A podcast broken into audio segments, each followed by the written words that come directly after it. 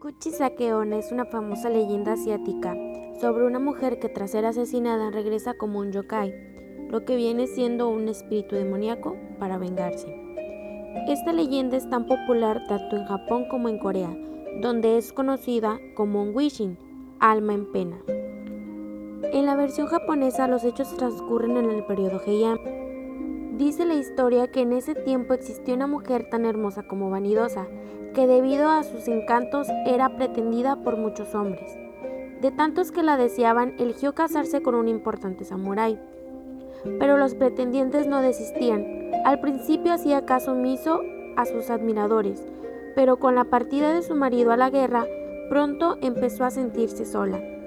Su marido llevaba demasiado tiempo fuera y ella era la mujer más bella de toda la ciudad. Y cansada de esperarlo, decidió que podía hacer lo que quisiera, Así que comenzó a relacionarse con los mejores pretendientes, que cada vez eran más ricos y más poderosos.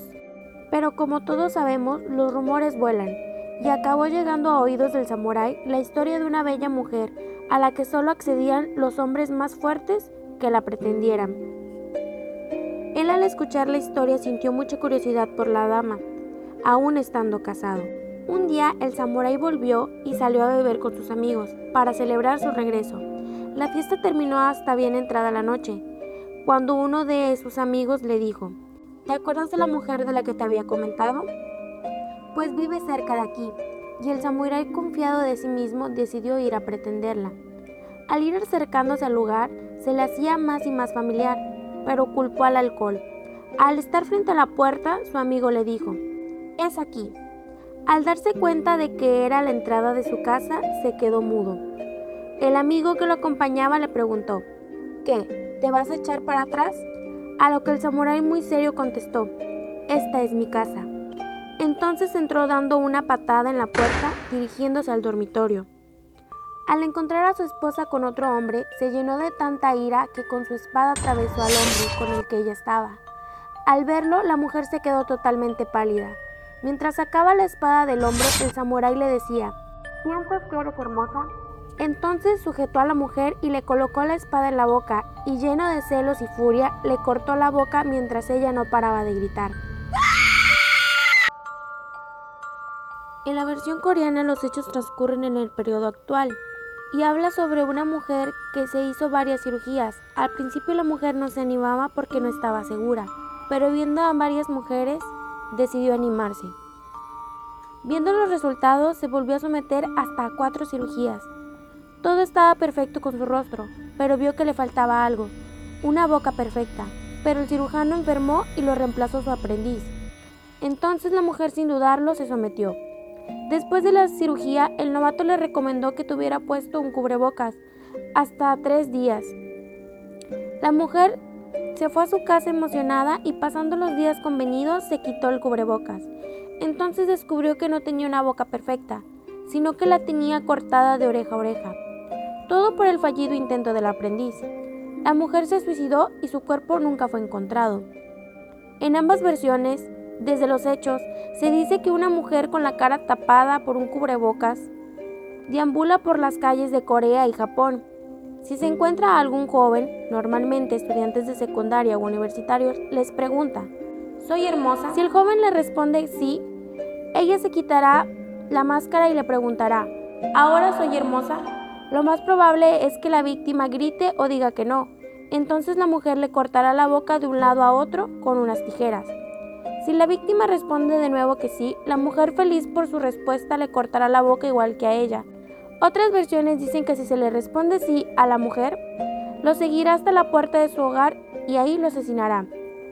En la mayoría de versiones es imposible escapar, pues puede aparecer enfrente de su víctima la leyenda de Kuchisakeona regresó a la luz en 1996 con la película Gokoi no Kaida. Desde entonces se la ha visto en numerosas películas japonesas, las más destacadas Carvet y su secuela.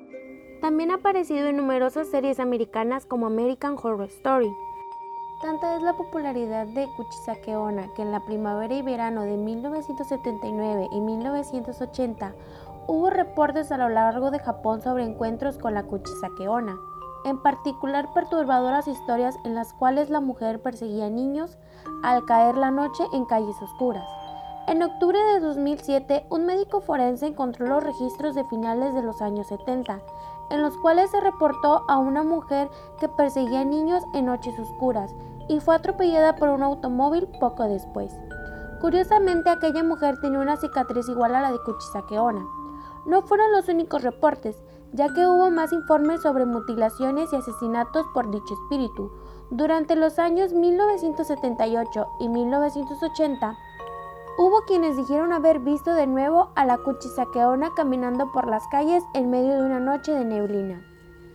Según estas personas que han tenido encuentros con ella, hay métodos para evitar un fatal desenlace.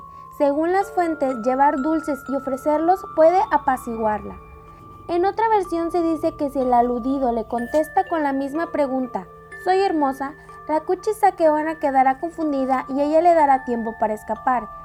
Y por último, si cuando ella pregunta se le dice que uno tiene prisa y debe atender un asunto muy importante, la mujer se disculpará y lo dejará marchar debido a los modales japoneses, marchándose ella también. Otra forma es decir tres veces la palabra pomada, la palabra funciona siendo cantada, debido a que no le gusta la pomada. Además de las anteriores, se conoce otra manera según la cual, supuestamente, la Kuchisakeona desaparece. Aún se desconoce lo que Kuchisakeona hace cuando la primera pregunta es respondida con un no, ya que la mayoría responde con un sí. Y en Corea del Sur todavía se ha sabido una respuesta con la que uno puede salvarse, aunque según las fuentes es mejor no hacer contacto visual con ella.